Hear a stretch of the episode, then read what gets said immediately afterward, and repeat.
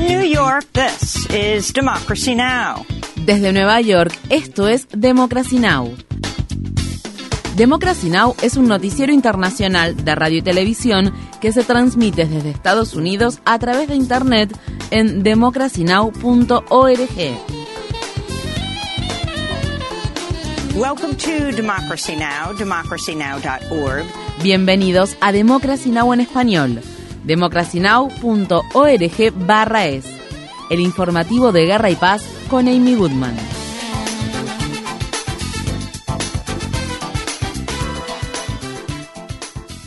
El huracán Ian tocó tierra en la costa oeste del estado de Florida como uno de los huracanes más potentes que ha azotado hasta la fecha el territorio continental de Estados Unidos. Con una fuerza muy cercana a la de un huracán de categoría 5, la tormenta tocó tierra el miércoles por la tarde cerca de la ciudad de Naples con vientos sostenidos de 240 kilómetros por hora, una pared del ojo del huracán de unos 10 metros de ancho y vientos huracanados que se extendieron 64 kilómetros desde el centro de la tormenta. Los fuertes vientos y las marejadas ciclónicas devastaron las comunidades costeras y los meteorólogos afirman que las lluvias torrenciales continuarán provocando inundaciones potencialmente mortales en gran parte de Florida en los próximos días y horas. El sheriff del condado de Lee declaró que es posible que cientos de personas hayan muerto a causa de la tormenta. El huracán Ian obligó a la evacuación de más de 1,8 millones de hogares en Florida y dejó sin electricidad a alrededor de 2,5 millones de personas, muchas de las cuales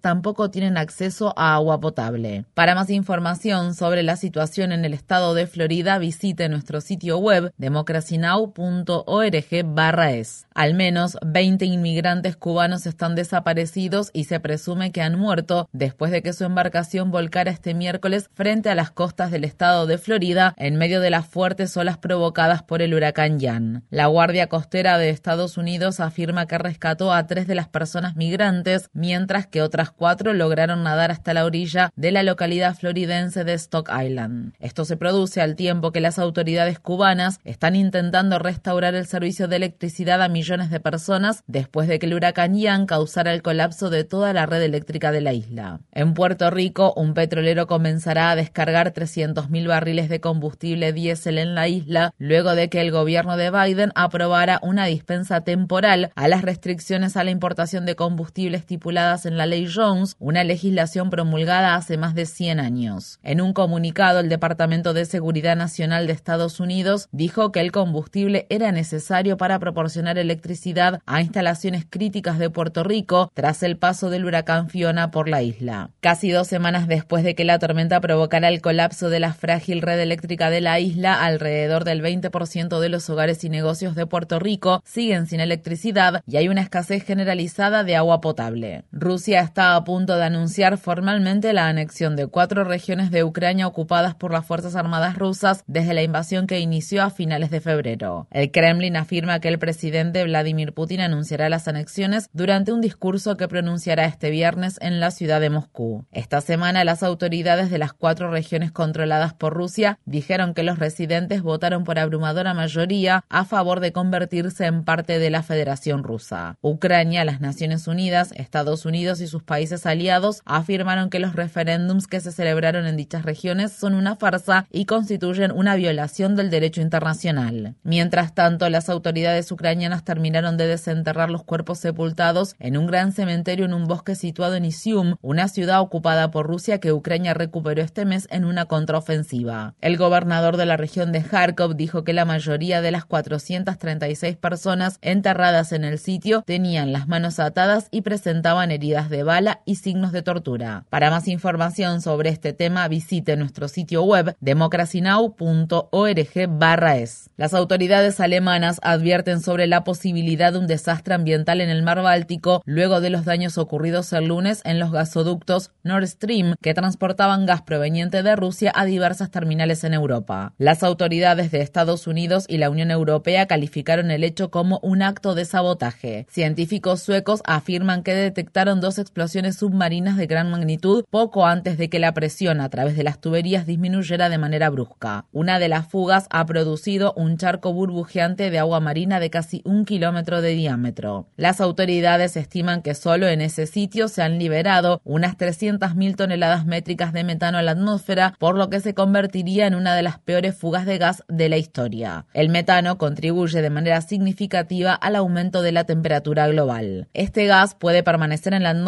durante décadas antes de descomponerse, con un poder de calentamiento casi 80 veces superior al dióxido de carbono. El gobierno de Finlandia afirma que limitará de manera estricta el tráfico de personas a lo largo de su frontera con Rusia y que prohibirá a partir del viernes la entrada al país de ciudadanos rusos que viajen con visas de turista. El anuncio se produjo en medio del éxodo masivo de hombres en edad militar que intentan evitar el alistamiento obligatorio en las Fuerzas Armadas rusas después de que el presidente Putin anunciara el reclutamiento de 300.000 soldados adicionales para combatir en Ucrania. Por su parte, Kazajistán prometió el miércoles garantizar la seguridad de unos 100.000 ciudadanos rusos que llegaron al país, distanciándose con esa decisión de sus aliados en Moscú. Mientras tanto, otras decenas de miles de ciudadanos rusos han cruzado a Armenia, Georgia, Mongolia y otros países vecinos en los últimos días. La vicepresidenta de Estados Unidos, Kamala Harris, concluyó un viaje de cuatro días a Asia que incluyó una visita a la zona desmilitarizada que separa a Corea del Norte de Corea del Sur. Harris habló este jueves por la mañana después de que Corea del Norte realizara una prueba de lanzamiento de dos misiles balísticos de corto alcance y de que las autoridades surcoreanas dijeran que Corea del Norte estaba preparando su primera prueba de armas nucleares en cinco años.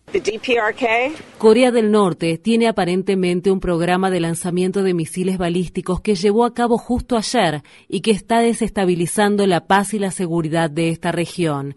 El objetivo común de Estados Unidos y Corea del Sur es una desnuclearización completa de la península de Corea.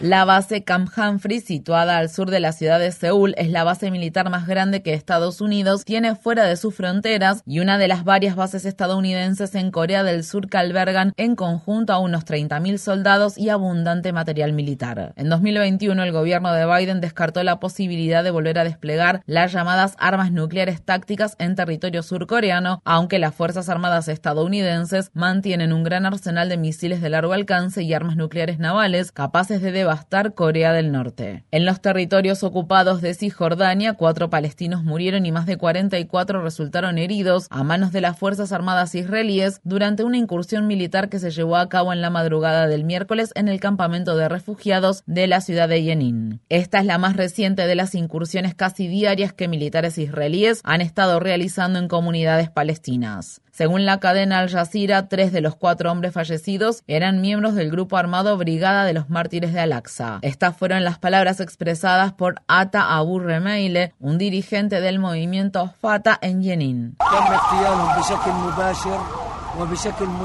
Estos hombres fueron asesinados de forma deliberada por las fuerzas israelíes de ocupación que se posicionaron en los tejados de las áreas superiores del campamento de Yenin y dispararon a todo lo que se movía. En Estados Unidos, al menos seis adultos resultaron heridos en un tiroteo masivo ocurrido el miércoles en la ciudad de Oakland, estado de California. El tiroteo ocurrió en la escuela secundaria Rutzel Newcomer, a la que asisten estudiantes que corren el riesgo de no graduarse y que recientemente inmigraron a Estados Unidos después de huir de sus países de origen debido a la violencia y la inestabilidad. El subjefe de policía de Oakland, Darren Allison, afirma que una persona sospechosa sigue prófuga. En este momento estamos buscando activamente a al menos uno de los atacantes, aunque pueda haber otras personas involucradas. Nuestras unidades de cese al fuego y nuestros equipos de operativos contra delitos violentos están siguiendo las pistas para llevar ante la justicia a los responsables de este hecho atroz.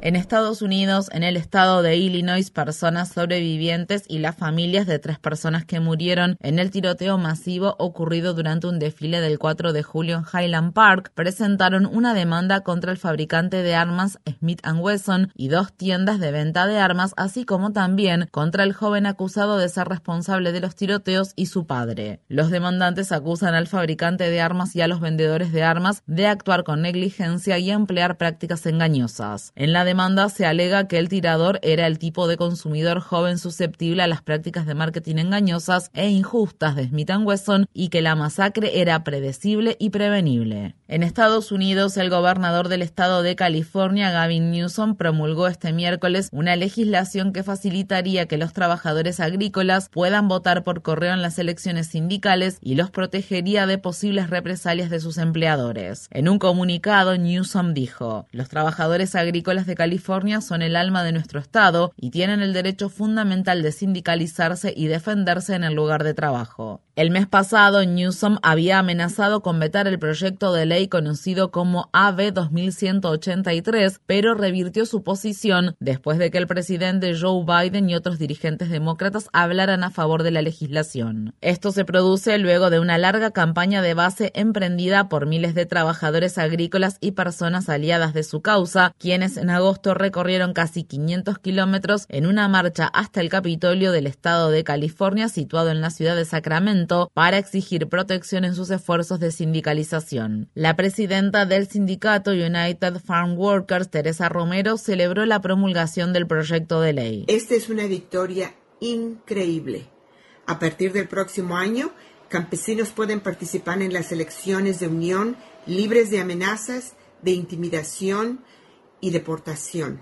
Muchísimas felicidades por su esfuerzo y por su trabajo y como siempre, sí se puede. Visite nuestro sitio web democracynow.org barra es para ver nuestra entrevista sobre los esfuerzos de sindicalización de los trabajadores agrícolas. En Estados Unidos, miles de reclusos del estado de Alabama iniciaron esta semana una huelga laboral para protestar por las peligrosas condiciones carcelarias, el hacinamiento y la escasez de personal. Los huelguistas advierten que, a pesar de una intervención del Departamento de Justicia de Estados Unidos en 2020, las condiciones dentro de las prisiones de Alabama siguen siendo increíblemente inseguras, inhumanas y abusivas. El paro laboral, que también exige la implementación de reformas respecto a las sentencias y la libertad condicional, comenzó el lunes después de tres meses de planificación por parte de los reclusos y con la ayuda de organizaciones como Alabama Prison Advocacy e Incarcerated Families United.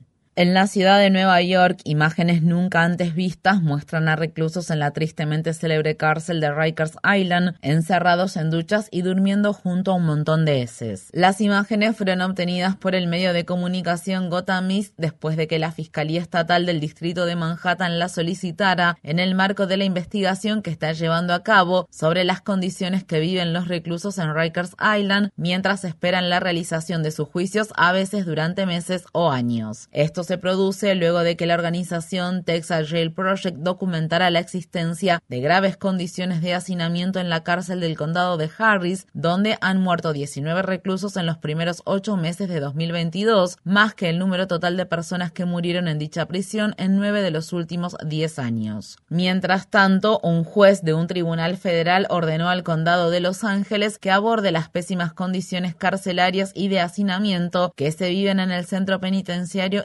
Reception Center y dictaminó que los funcionarios de dicha cárcel tienen prohibido encadenar a los reclusos a una silla por más de cuatro horas después de que se descubriera que algunos de ellos habían estado encadenados durante días. La fundación Right Livelihood ha anunciado a los ganadores de los premios Right Livelihood Awards y ha reconocido a aquellas personas que demuestran que el cambio sistémico no solo es posible sino absolutamente necesario ante las fallas de los gobiernos y el colapso del orden internacional.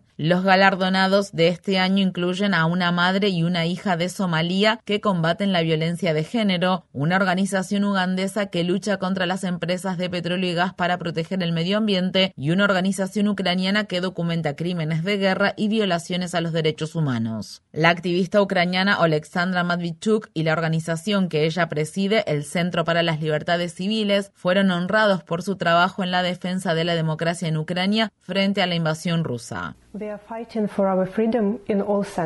Estamos luchando por nuestra libertad en todos los sentidos, por la libertad de ser un país independiente, por la libertad de ser ucranianos con nuestro propio idioma y cultura, y por la libertad de tener una elección democrática, lo que significa construir y desarrollar un país donde los derechos humanos de todas las personas estén protegidos.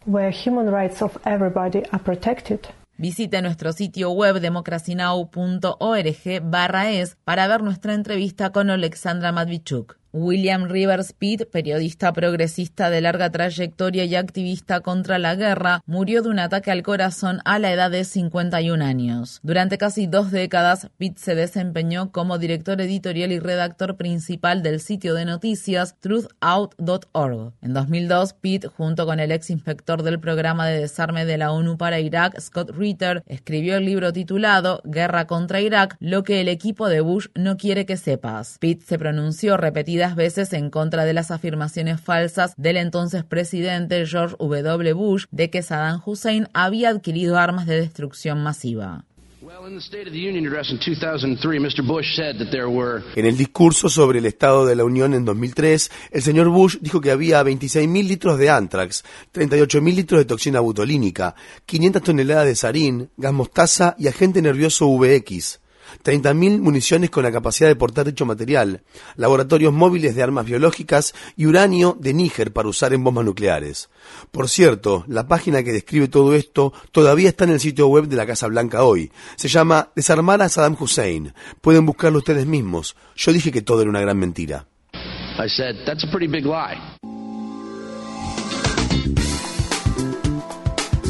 Infórmate bien visita nuestra página web democracynow.org es.